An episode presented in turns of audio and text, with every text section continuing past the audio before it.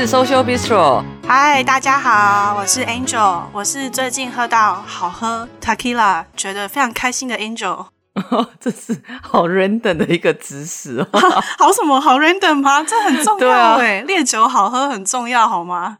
我好像比较少喝烈酒，我唯一喝的烈酒好像只有 whisky 而已，但大部分都红喝红白酒了。哦，对，你是红白酒人。对对对对，好。我呢是呃非常非常期待今年纽约同志活动的 Easy，因为今年就是纽约终于开放了，然后去年就是大家就有点沉寂嘛，然后今年就觉得好像开始路上比较没有人会戴口罩等等等的，然后餐厅开放啊，就觉得诶好像纽约要活过来了，所以就有点期待今年的同志活动呀比。哦，今年有同志活动吗？其实我好像没有 follow 到，有，啊、有游行吗？啊、呃，游行我是不太确定啊。可是那个 Hot Rabbit 就是你知道，就是 Hot Rabbit 是一个纽约就是同志月，就是会有一个很大型的一个女同志的活动。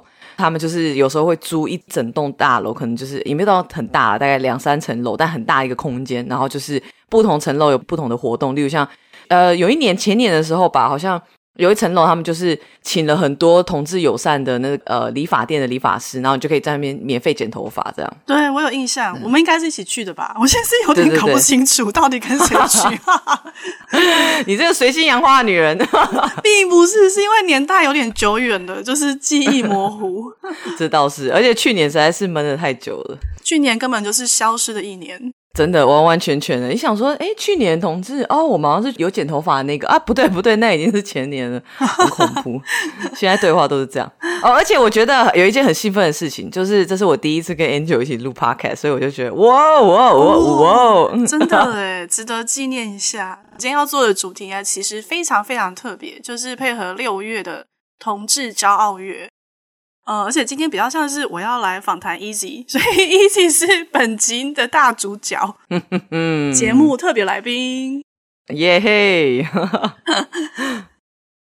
哎，结束了！哎呀，哦，对不起，我忘记我要介绍主题哈，好好好，对啊，自己讲完就结束，好啊，对啊，今天就是 Easy 是我们节目特别来宾啊，呃，我觉得我刚认识 Easy 的时候，就觉得他是一个非常非常特别的人，人类。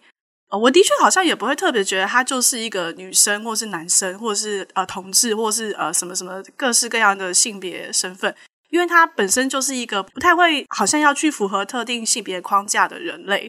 我觉得 Easy 也是，就是他就是一本 open book。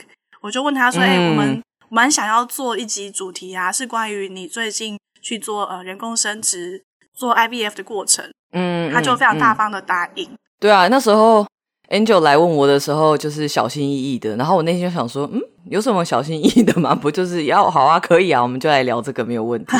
因为因为去年其实没有什么太多的社交活动，然后那时候就想说，呃，因为我朋友在生殖中心工作，然后他就跟我说，他们平常都非常非常多人，然后可能光是你要做一些 monitor 检测等等，就是要等很久。他就说，哎，最近真的是很好的时间点，因为人变得很少，大家就比较不敢去医院。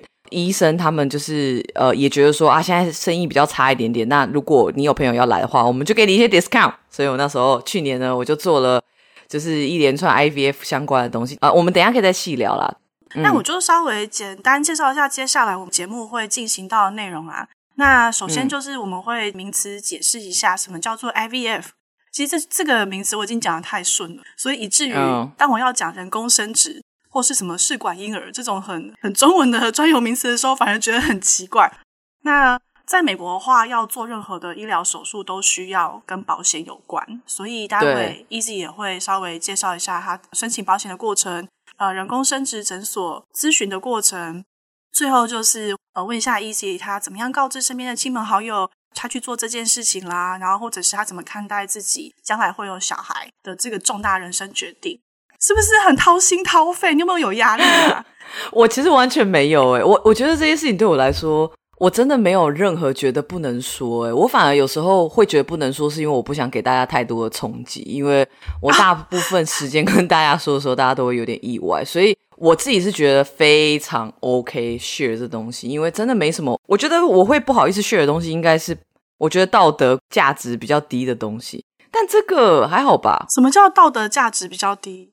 呃，好像不应该讲道德价值，应该就是可能大家会比较会去 judge 的东西，呃，例如像讨论多重关系啊，讨论开放式关系等等的，这个我就会再稍微小心一点，哦、或是像什么买性啊这种买，对对对对，哦，没错没错，所以就是生小孩对你来讲就是 piece of cake。对，就是只要有子宫跟钱就可以做的事情，是不是很精辟？哦，也是也是，哇！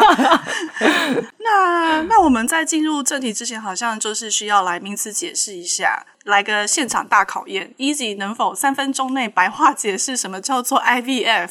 好，我跟你说，三分钟我还可以顺便解释一下什么是 IUI。就是一般来说，人工生殖其实有两个，就是有两个选项，一个是 IUI，一个是 IVF。然后 IUI 呢，其实是呃，你就想象它是一个比较成本比较低一点点的一个人工受孕的方式。你就是要快要排卵，女生快要排卵的时候呢，你就可以透过例如像买精子啊，或者是就是呃男方的精子，但是通常要洗啦，就是把这个精子洗干净，然后会有一个医护人员，他会帮你把这个精子，就是这个精子就会像搭电梯一样，他们就一个管子，然后那个精子就像搭电梯一样被送到那个输卵管里面，然后就跟卵子受精，所以它就是有一点像是好酷哦，女生。对，很酷。呃，你就是呃，女生的话，就确定排卵期之后，就赶快要预约那个护理师，他就会帮你把精子打进去。这样子其实成本是比较低一点点，因为你只要买精子。然后呢，它成功几率就稍微低一点点，大概只有二十五 percent。因为呃，受孕成功可能又跟你的卵子、精子的品质是有关的嘛，所以它呃大概二十五 percent 的机会这样。然后 IVF 的话呢，我是不是已经超过三分钟？有点紧张。IVF 这一段给你完整三分钟，我刚刚话说太满啊。IVF 的话呢，它其实就是更像是平常大家知道的这个人工生殖的这个做法这样。然后它主要就是说，呃，让女生呃刺激女生的卵卵巢，然后让她通常一个月我们只会排一个卵嘛。然后呢，他就是用一些刺激的方法，让就是那一个月的卵稍微多一点点。然后他们会用一个方式，是把你的卵巢，就是里面的卵，就成熟的卵，把它取出来。这样取出来之后呢，他们会大概在几个小时之内，就当天通常把你的那个新鲜的卵跟你买的精子，这个精子可能是就是也有可能是你的先生的，但通常都要洗过。他们通常会挑一支精子，然后就帮你把它。跟这个卵做结合，然后就变成一个受精卵，然后这个就是呃 IVF 的方法。所以女方这边就是要有比较多的卵巢刺激，然后取卵，会有一些些小小的侵入性的手术，在体外受精，看一下它是不是如果就是都有成成功的继续长大的话，它就在帮你把它植回你的子宫这样子。哦，所以 IUI 跟 IVF 最大的差别是不是一个就是直接把精子注入输卵管，搭电梯嘛，对对对，对不对？然后另外一个话就是只能取其中一只精子跟一颗最好的卵子去做结合。对，但是卵子其实你不太会知道它好不好，你通常都是要就是受精之后你才会知道说哦，这个卵子可能 OK，它可能染色体都没有问题等等的。其实当场就是你不太能用肉眼或等等的检视说这个卵子的精子好不好这样。哦，我感觉听完这三分钟的解释，本人的医学常识大增。这么快吗？应该几百年没有听到这么密度这么高的医学或生物相关的那个介绍。那那我想问 Easy 啊，为什么后来决定做 IVF？呃，是单纯觉得成功率比较高吗？还是怎么样？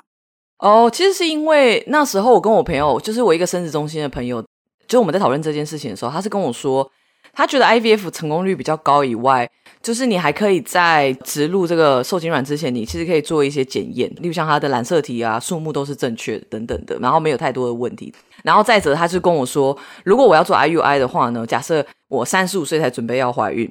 那我的卵就会是三十五岁的卵，他就跟我说，呃，其实女生的卵子大概在三十二岁、三十三岁左右就会有一个比较显著的下降，卵子的品质。什么好？没错。然后我就想说，好，那我就来做 IVF，然后这样子的话，我就可以 secure 我的卵，在我可能差不多三十出头年纪的这个质量，就之后成功率会稍微高一点点。所以呢，我只是只是想跟听众讲说，卵子质量的这个呃老化的速度呢，是比子宫还要快的哦。所以我就是因为这样子决定做了 IVF。怎么这样子吓大家？没错，哎、欸，因为我也是被我的生殖中心朋友吓吓了一年左右吧。那我们今天要聊这个手术的话，无可避免的一定要讲到美国的医疗保险。嗯，嗯，其实，在美国，不管只是嗯很小很小，随便去看个加医科，或者是你要做检查，甚至到很大项的动手术这样的治疗行为啊，最重要就是要看你的保险。对，没有错。美国真的是好的保险带你上天堂，然后烂的就是带你住套房。带你住套房是什么意思？就是我不知道，买股票不都这样弯腰吗？哦，股票不是都说好的老师上天堂，坏的老师带你住套房？其实我不太知道什么意思啊。反正我就乱用一通。好，总而言之，美国这边呢，就是医医疗真的很贵嘛。就是我举个很简单的例子来说，我之前就是有一点点晕眩症，然后就跑去那个耳鼻喉科。他其实做的唯一事情就是检查我的听力，我觉得很荒谬啊。反正他就检查一下我听力，然后问一下诊，就这样子，大概就要花我一万五千块台币吧。然后呢，我另外一个朋友是去看眼科，然后那个眼科医生只是跟他说：“哦，你这个东西我要帮你转诊，就这样，好像要三百块美金吧。”这太夸张，转诊而已耶。对，反正总而言之呢。在美国，其实做人工生殖，它不是一定会帮你付钱的一个项目。例如像我的保险公司来说好了，其实是有这样子一个项目，然后它可以一年就是一个人一生，它可以 cover 你三万美金的这个费用。呃，做这个东西，它其实要有一些评估，确定说你是真的不孕，或者说你真的需要这样子的一个服务。呃，对，我那时候是打电话去客服，也不是客服啦，就是那边的人员，呃，确定就是说我有这个资格之后，他会再请一个护士。然后跟我面试，确定我这个呃能不能申请到这个项目，这样有点像保险公司的行政人员吧？是不是？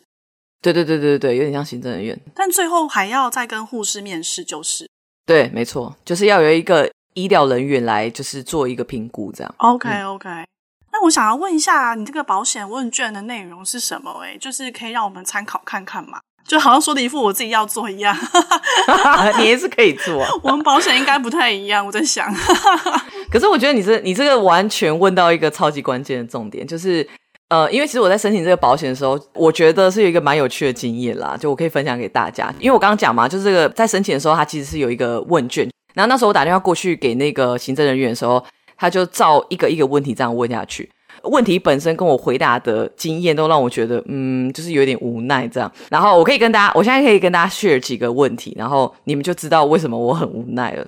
他第一题就问我说：“OK，请问你现在有没有呃有没有尝试着要怀孕？”我就说：“哦，有啊。”然后他就说，他第二题就说：“那请问你是如何尝试怀孕的呢？选项有你是上床呢，还是你是 人工植入的方式？”然后我就说：“我真的是呃，我就说嗯，我。”呃，我怀孕的方式就是我去生殖中心这样，然后那个人就不知道怎么填，因为里面没有这个选项，然后他就有点尴尬说，呃，那呃，你现在是用人工嘛？我说我还没，因为我就是想要去就是生殖中心嘛，所以我才要申请这个保险。他就说，哦，好吧，然后我觉得他可能就乱选了一个，然后下一个他就说，好，那你请问一下，你尝试怀孕多久了？我就说，嗯，才刚开始啊，所以我才开才申请这个保险这样。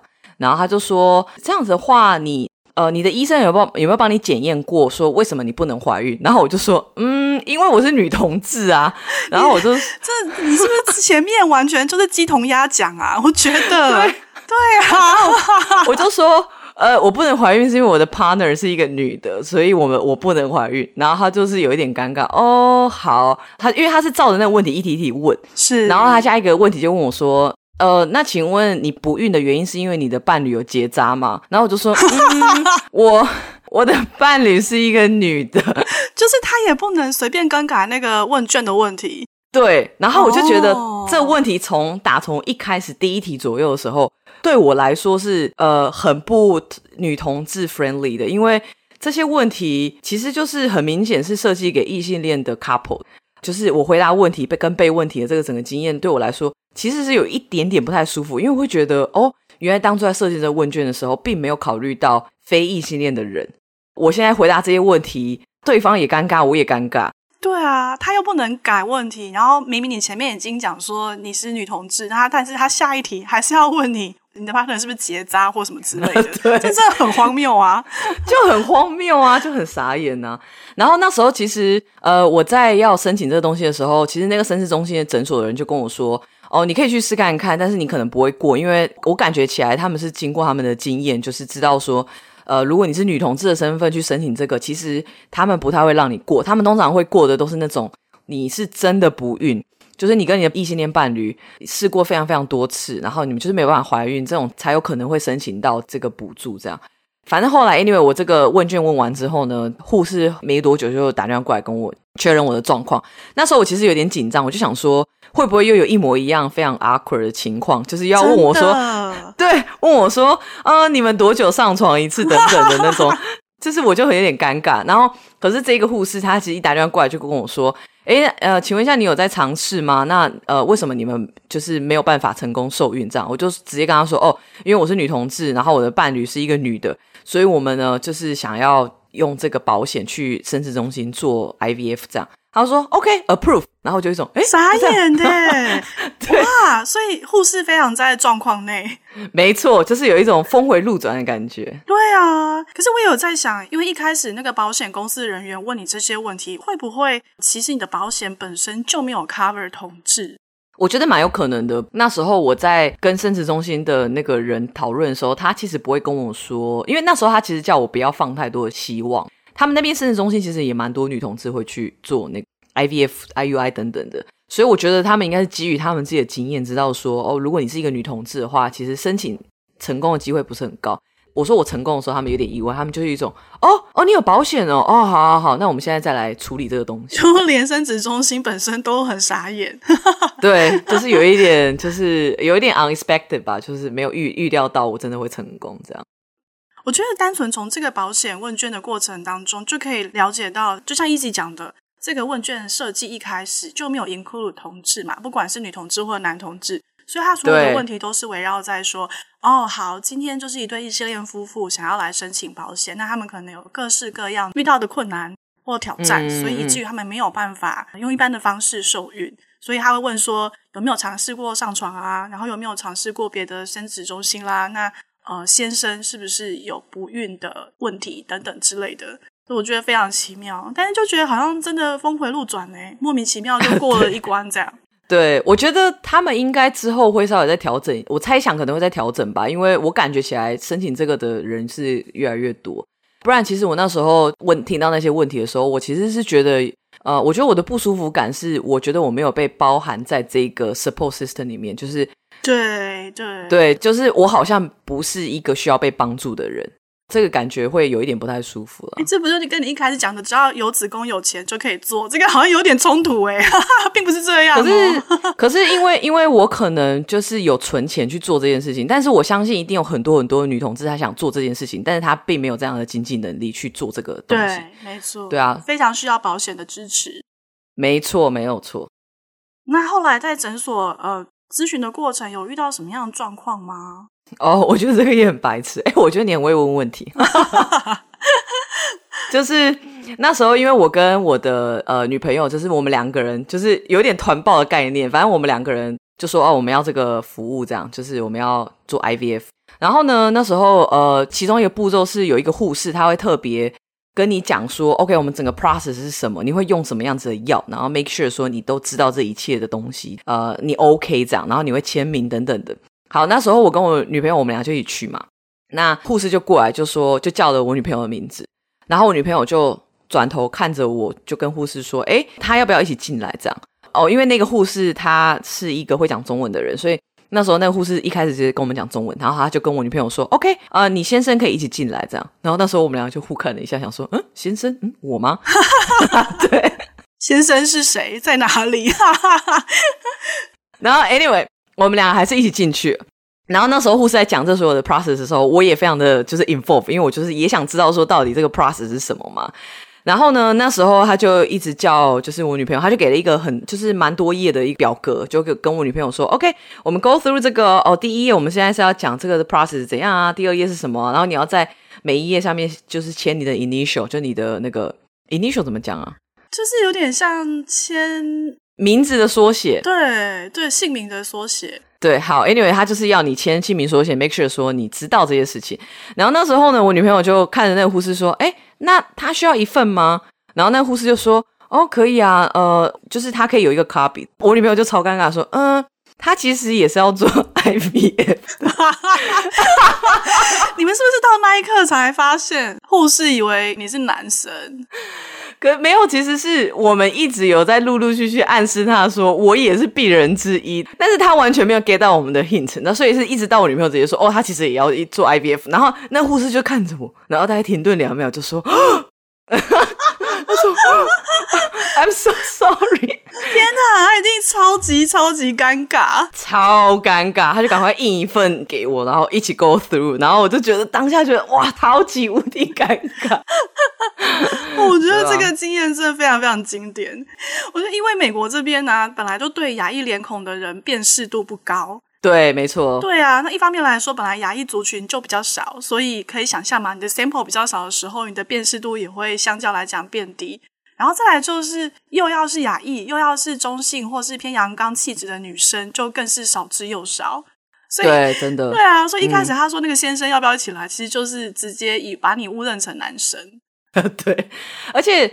其实我是觉得，因为呃，亚洲的男性通常也比较跟就是呃白人等等的，他们的胡子会比较多一点，就是亚洲人稍微比较少，呃，所以我觉得他们更难辨认说亚洲中性的女生跟男生有什么差别。哦，我懂你的意思，就是亚裔的男生在他们心中的形象也是比较偏中性，或是比较偏阴柔的。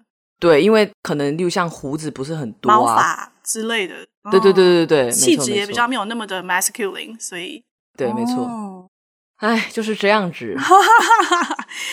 那我觉得，除了因为诊所人员他本来对于这方面辨识度就比较低以外啊，其实我觉得就一般人来讲，不管是同性恋或异性恋，其实都蛮可能落入像护士那样的预设。比如说，哦、嗯，即使知道你的生理性别是女性，可能还是会觉得说，哎，偏中性或是比较阳刚气质的女生啊，就是不会想要去自己生小孩或自己去怀孕看看。对啊，比如说。呃，相较于你的 partner，他对我来讲，我就觉得他外形是比较阴柔型的，或是说，呃，我们想象中很典型女生打扮的样子，那大家就会觉得，哦，你们要生小孩哦，那就是她要去生小孩喽。虽然用的可能是你的卵子，这样就会有这些不知道从何而来的印象，对啊，对，所以我也蛮好奇啊。那毕竟护士的话就是一个陌生人嘛，第一次跟你见面，那不晓得如果是你的身边朋友。亲戚朋友啊，知道你要生小孩这件事的话，大家的反应大概是怎样？其实你刚刚就是点出大部分的人会有的 comments，就是大家听到说哦，我要生小孩，我觉得大部分的人不会直接说哦，你的女朋友要生吗？他们会用一个比较不直接的方式问说哦，那你跟你女朋友谁要生？就即便我说我们、哦、我要生小孩的讲法，对对对对对，然后。所以大部分人其实反应会是觉得说，哦，可能不是我要生，因为我的外形可能比较是中性一点点，就不觉得说我会想要怀孕这样。其实我一开始生小孩这件事情，我其实都没有想要隐瞒，只是我还是会有点小心。一开始我真的有点小心，因为我觉得我每次讲到这件事情，大家冲击都会非常大，然后会一直狂问我问题，说啊，你有什么想做这件事啊，什么什么之类的。我其实是会觉得，哦，有一点总是要回答差不多的问题，就觉得有点累。那但是我现在就是会有一种，嗯、呃，so bad，就是我就是要生小孩啊！哦，大家有什么问题？就是你知道我的，当我的态度显示一种 老娘就是要生小孩的时候，大家就会有一种不太会问你太多，说，诶，你怎么怎么会是你想生啊？怎么会是怎样怎样？他们就会觉得，哦，OK，easy，想生小孩，好，我可以感觉到他们在吸收这个薪资，然后有点冲击的那个停顿感，哦、然后我就觉得啊。对，我就觉得 OK OK，给你给你一些时间，这样对啊。但是我爸妈的话，他们还蛮 OK 的，因为其实一开始生小孩这个概念是我妈鼓励我的，嗯，就是我觉得我从小到大，就是我比较有意识以来，我其实都是比较喜欢女生的。然后我觉得我妈也一直在适应这件事情，然后后来一直适应到我大概大学左右的时候，我觉得我妈做的一个妥协就是，你可以是是一个同志，可是我还是希望你有一个孩子这样。然后我那时候就觉得，哦，其实我 OK 啊，就是生小孩我好像 OK。然后我觉得对我来说这是一个妥协的过程，就是 OK，你接受我这个身份。我们那时候其实都没讲开，但是我妈就是用这种方法让我知道说，呃，我在妥协，你你可以成为女同志，那可是我希望你生一个小孩这样子。然后，所以我后来就因为这样就觉得，呃，大概大学左右就有这样的想法，觉得说 OK，那我可以就是来准备这件事情这样。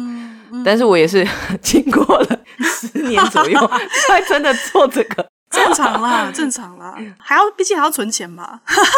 啊，这倒是真的，这倒是真的，毕竟还是要赚钱啊，存钱什么的。可是我真的觉得你很妙诶、欸，就是怎么讲？我我觉得 Easy 对我来讲最妙的地方，就是在于说，虽然这个想法他一开始没有，就是是妈妈嗯、呃、给你这个想法的嘛，可是你好像也就这样顺其自然的觉得说，哎，好哦，可以试看看哦，反正刚好有子宫这种感觉。啊，对，超妙的，是 是没错。对啊，因为我蛮多比较偏阳刚气质的呃女女生朋友啊，她们最担心的其实就是怀孕生产的时候身体会有一些变化啊，呃，比如说胸部会变大啊，嗯，然后分泌物会变多啊，等等等等。我后来比较可以理解，我觉得蛮蛮理所当然的，就是呃，如果你比较偏好自己的身体是偏阳刚气质的话，其实怀孕生产的变化会增强你的女性性征。然后那些其实就是会影响他们对自己呃身体的接受度或者是认同之类的。其实蛮讶异，Easy 对这方面完全没有任何的 concern。其实我想这个问题也想了蛮久，就是从小到大我一直都是呃，不要是女同志，就是我可能都是喜欢女生。我其实也问自己一模一样的问题，就是我喜欢女生这件事情是我是身为一个女生喜欢女生，还是我是觉得我自己是男生而喜欢女生？就其实这个问题我自己也想了蛮久。那我后来呢，得到的结论就是，我觉得我不是不算是，我觉得我不认为我自己是一个男的，可是我也不觉得我是一个女生。所以后来其实最近就是有时候我在填一些东西的时候，他会问你性别，我有时候会去填 non-binary，因为我就觉得我不是男的，也不是女的，就是我是一个非二元的。就是对我来说，我觉得我是一个人类，然后没有性别这样。对我来讲，所以我觉得这个身体，我现在这个身体啊，我其实没有觉得不舒服，是因为我觉得它是我一个。在这个人世间享受这个世界的一个载具，然后呢，子宫就是一个给我的一个 bonus 的东西。那我就觉得，哦，如果我有这个 bonus 的话，我为什么不用？就对我来说是这样。我甚至还想说，我有一个阴道，就是我为什么不要试看跟男性上床？然后我那时候还跟我的女朋友讨论说，诶，我如果我能不能就是花钱，然后就是。买就是买春，诶算买春吗？买信？哎，你刚不是说道德价值接受度低的不能谈？哎，对，我怎么自己说出来？自己打破了这个框架，真的超妙的，真的哎。可能我觉得这个也没有什么道好道德批评的。但总之，我就觉得有有子宫用一下，有阴道就用一下。但是我现在这样讲一讲，我其实也没有真的要去做这件事情，因为 所以你有跟你的 partner 提，然后他也觉得 OK。对啊，他就觉得哦，那你就去试看看啊，对吧？嗯嗯嗯。对，所以所以其实我觉得我自己的这个认同这件事情啊，就是我觉得其实我到美国之后，我其实需要一点时间适应，因为美国跟台湾就是英文跟中文有点不太一样的部分，在于说英文必须要提到很多 she、he、her、his 之类等等的，然后我会觉得这东西会强迫跟你不太熟的人要去辨认你的性别。这个让我觉得有点困扰，因为有时候，例如像我在一些比较正式的商业场合，我会被认成男生，那我的老板就会有点尴尬，嗯、或者是说有一次我去面试的时候，我可能就是面试完之后，我想要借个厕所，他就把我带到男厕，但当下我会不知道怎么跟面试官说，哎，其实我是一个女孩女生，我我会觉得这些东西会让我有一点点困扰，嗯、呃，但现在是适应的比较好一点点啦，就是觉得说，OK，我被误认了，那我可能唯一要接受的事情就是。我告诉对方我是女生的时候，他们那个尴尬的反应，我觉得这东西就是熟能生巧啦。对对，我觉得这好像有一点点回应到我们之前有一集是做呃 microaggression，就其实我们社会上有很多各式各样的预设或刻板印象，对，嗯、然后有很多大部分的时候，对方其实是无意之中做了这样的预设，他不是真的要让你不舒服，或很刻意的让你经历这些尴尬的场面。可是没有办法，因为刻板印象无所不在。嗯嗯嗯，所以其实以前呢、啊，就是我比较年轻的时候，至少我那个年代，我身边的人大部分认识女同志的方法，都是透过说，哦，你是 T 还是你是 P 之类的。嗯，好像有也有人说婆嘛。对。然后那时候我我其实从小我都会觉得，我说我自己是 T 的时候，我都会觉得很不舒服，我就觉得我其实也不是，可是我看起来就是，因为我就是一个喜欢。中性打扮的人，就是看起来是像比较像是一个男孩子。因为说真的，我真的不懂女生衣服为什么要那么小件，就是你们就好热，而且好贴身体，我觉得好不舒服。所以我觉得对我来说，就是我真的没有觉得我是任何一个一个角色。唉，可是真要说的话，我觉得我是女同志啦。可是我觉得我女同志定义是定义在身体上面的这个女同志。我懂，我懂，就是因为你觉得你有这个生理的呃生理的特征在了，你有个身体，这个身体就是个女性的身体。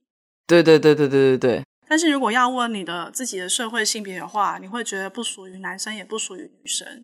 没有错。我觉得这个也是回应到蛮有趣的问题，就是我当初啊，在在跟 Easy 聊这次的呃访谈大纲的时候啊，我问他说：“可是如果你没有特别觉得自己是男生或女生，那你要怎么想象自己当妈妈这件事？”嗯，其实这个问题啊，真的是 Angel 你那时候问我的时候，我才。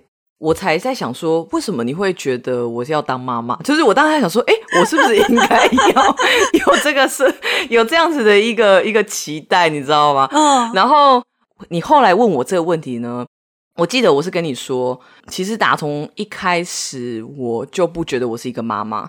可是在我讲我自己怎么想这件事情之前，我先讲一个另外一个故事，就是呢。我在台湾养猫的时候，有时候我女朋友就因为我女朋友就是也会一起养嘛，她就会跟着猫咪说：“诶，来妈妈这边之类的。”那 OK，我女朋友 take 这个妈妈的这个位置，那我要是什么？然后那时候我女朋友其实偶偶尔会说：“诶，你要不要你要不要去找爸爸？”这样我就会觉得啊，爸爸谁？我吗？我我觉得不，是，就是我我觉得不对，就是我不是爸爸，我也不想当爸爸。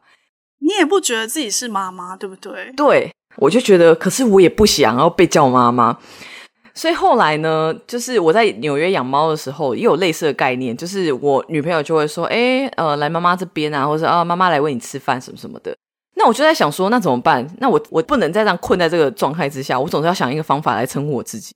所以我后来都会叫我的猫，我都会说：“来老郭这边，因为我是姓郭嘛，我就说来来来来老郭这里，老郭带你去吃饭，老郭带你做什么？对，就是用一个。”没有性别的东西去称呼我自己，这样，然后我都一直觉得，我每次叫我自己是老郭的时候，觉得自己超级无敌像姘头，就是有一种隔壁老王啊，对啊。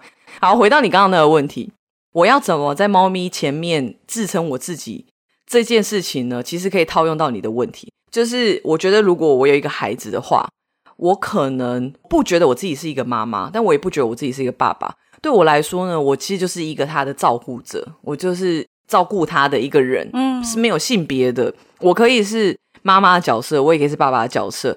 但是不管怎么样，我就是照顾他。就是你就是一个家长，对，没有错，就是一个家长，不一定要是哪一方。我觉得 Easy 当初回答我这个问题的时候，我真的超级超级的 shock。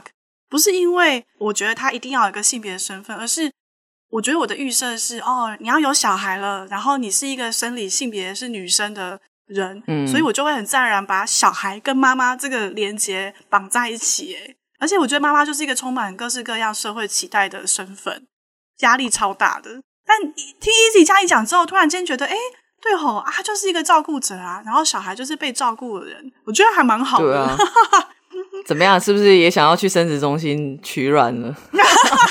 先存个钱，先来研究一下自己的保险，这样。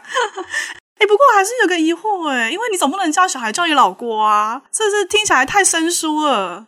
对，我其实也在想，哎，我其实这你真的是问完我这个问题之后，我就一直在想说，怎么让我的孩子叫我？我觉得如果要让孩子比较可以 fit in 这个这个社会的话，我一开始在小的时候，我会我会让他叫我妈妈，但是等到他再长大一点之后，我会告诉他说，其实呃，对我来说，我不觉得我真的是一个妈妈，我觉得我就是你的家人，你的家长。我可能会把这件事情告诉他，嗯、但是我也不会强迫他要去改我的名称等等的，因为我不知道美国脉络下是怎么样啦。但是如果在台湾的话，你你想想看，如果我的孩子就是跟别的孩子在讨论自己的家长的时候，跟其他人说：“哎、欸，我跟你讲啊，我们家老郭这样子，就会有一种 想说老郭是谁？”对，我担心孩子被排挤啊。可是他可以叫你 Easy 啊，还是你觉得不好念？老郭跟 Easy Easy 比较好念吧？我觉得都。对孩子来说，可能都不是很好念，所以我觉得，嗯，就是我觉得我可以妥协，就是先被叫妈妈哦，因为我觉得妈妈跟爸爸来说的话，我还是倾向妈妈一点，因为毕竟我是生理女性，然后我也呃，我没有认同我自己是是一个男性啦，所以我觉得爸爸对我来说非常非常的疏远。是是，我是想要强烈建议 Easy 发明一个有别于爸爸跟妈妈的称呼。哎，真的，我觉得布布之类的，我我真的想不到什么哎，好难。布布其实也可以耶，哎，我真的广大的听众们，如果就是有觉得有不错的中性的名词，可以就是推荐给我吗？没错，现在就是老郭非常的烦恼，孩子到底要叫他什么？可是就是叫布布的话，以后跟孩子跟他以后跟他自己的朋友在聊天，就说：“哎、欸，我们家那布布，就想说你家的车子吗？” 这听起来很像宠物啊，他们家的狗狗或猫猫的名字叫布布。对啊，谁啊？这人是谁啊？哦。对，我不知道，我再想一想。好啊，好啊。那呃，我们其实今天蛮开心，可以跟一起聊这些，就非常轻松，没有压力。我觉得他对我来讲是一个充满惊奇的朋友，像一个彩蛋的概念。就想说，哎，你想当妈妈吗？哎，为什么？妈妈是什么？妈妈是什么？我想说，哦，这明明就是一个很普通聊天的话题，就是没想到处处充满惊喜。对啊，或者是说，呃，为什么你想怀孕？你不会觉得肚子变大会变胖会，或者是什么胸部下垂会怎么样？就有一种，哦，我没差啊，身体只是一个载具，充满非常哲学。各位听众，这其实是非常哲学的问题。对啊，那我其实就是在一开始在听一集叙述这些的时候啊，觉得非常非常的神奇，因为他就是一再的打破这个社会许许多多的性别框架。